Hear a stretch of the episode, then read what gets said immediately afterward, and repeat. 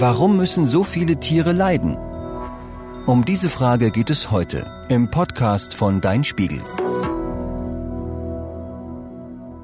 Wie lebt das Huhn, das die Eier für den Kuchen gelegt hat? Die Tiere, von denen unser Essen stammt, haben häufig kein schönes Leben. Aber muss das eigentlich sein? Sie sind klar in der Überzahl. In Deutschland leben 12 Millionen Rinder, 27 Millionen Schweine und 174 Millionen Hennen und Hähne. Zusammengerechnet gibt es hier knapp dreimal so viele Nutztiere wie Menschen. Würden diese Tiere die Städte bevölkern, müsste man sich ständig an Schweinekörpern vorbeidrängeln und Acht geben, dass man nicht über ein Huhn stolpert oder von einem Kuhschwanz getroffen wird. Aber mal ehrlich, Viele bekommen die Tiere erst zu sehen, wenn sie als Salami oder Hähnchennuggets im Supermarktregal liegen.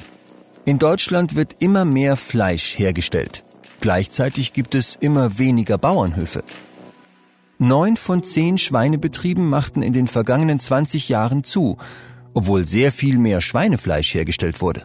Denn statt vieler kleiner Höfe gibt es mittlerweile hauptsächlich riesengroße Betriebe.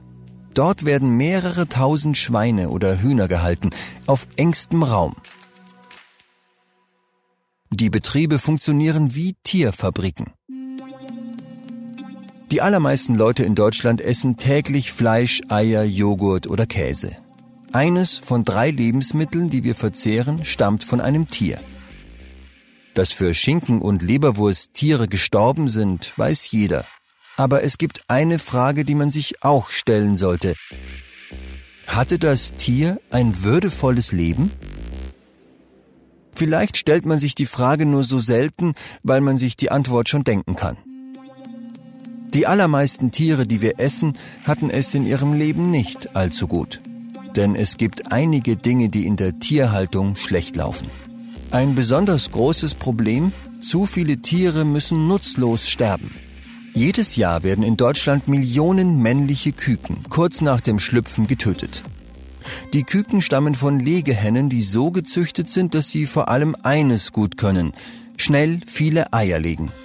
Zur Fleischerzeugung werden andere Hühnerrassen verwendet. Diese nehmen in kurzer Zeit an Gewicht zu und setzen viel Fleisch an. Die Küken dieser Masthühner werden herangezogen. Sie dienen zur Fleischproduktion. Die männlichen Küken der Legezüchtungen können jedoch keine Eier legen, werden aber auch nicht so schnell dick wie die Masttiere. Weil sie weder zum Eierlegen noch zum Mästen gut zu gebrauchen sind, werden sie kurz nach dem Schlüpfen aussortiert und getötet. Pro Jahr werden rund 45 Millionen Eintagsküken entsorgt, einfach weil es billiger ist. Das ist grausam und sinnlos, sagt Carsten Baug. Tiere sind doch kein Abfall.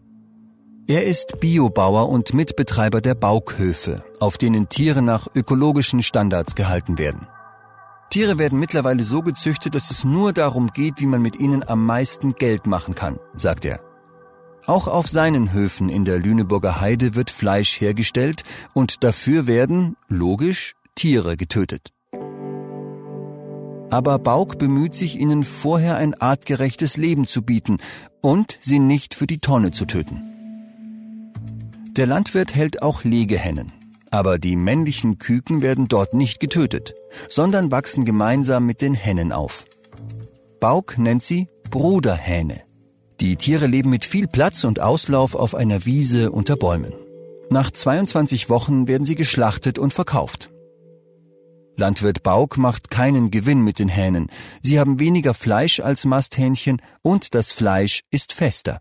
Um sie zu finanzieren, kosten die Eier der Höfe jeweils vier Cent mehr. Weil auch die Bundesregierung findet, dass das Kükentöten beendet werden sollte, lässt sie gerade andere Möglichkeiten erforschen. Wissenschaftlerinnen und Wissenschaftler haben eine Methode entwickelt, am Ei zu erkennen, ob es eine Henne oder ein Hahn wird. Dabei werden die befruchteten Eier drei Tage im Brutschrank aufbewahrt und dann mit einem Laser vorsichtig geöffnet. Ein spezieller Lichtstrahl wird in die geöffneten Eier geschickt. So kann das Geschlecht des ungeschlüpften Kükens bestimmt werden. Eier mit weiblichen Küken werden wieder verschlossen und weitergebrütet. Eier, in denen sich männliche Küken befinden, werden nicht fertig gebrütet. Diese Lösung wäre besser, aber noch nicht ideal. Die Eier werden immer noch entsorgt. Ein weiteres Problem der Massentierhaltung? Die Tiere leben auf zu engem Raum und nicht artgerecht. Ein Schwein teilt sich beispielsweise mit 10 bis 11 Artgenossen eine Bucht, die es während seines ganzen Lebens nicht verlässt. Jedem Tier stehen 0,75 Quadratmeter Raum zur Verfügung. Das ist etwa so viel wie die Platte eines Kinderschreibtischs. Die Enge wird zum Problem für die Schweine, denn sie sind sehr schlaue Tiere. Wenn ihnen langweilig wird und sie sich unwohl fühlen, zeigen sie es. Sie verletzen sich gegenseitig und beißen einander in den Schwanz, nur weil sie sonst nichts tun dürfen. Nicht wühlen, spielen, nach Essen suchen. Das Schwanzbeißen ist ein Zeichen, dass es den Tieren schlecht geht. Ohne Stress und Enge würde das selten passieren. Um es zu verhindern, lassen viele Großbetriebe den kleinen Ferkeln den Schwanz abschneiden.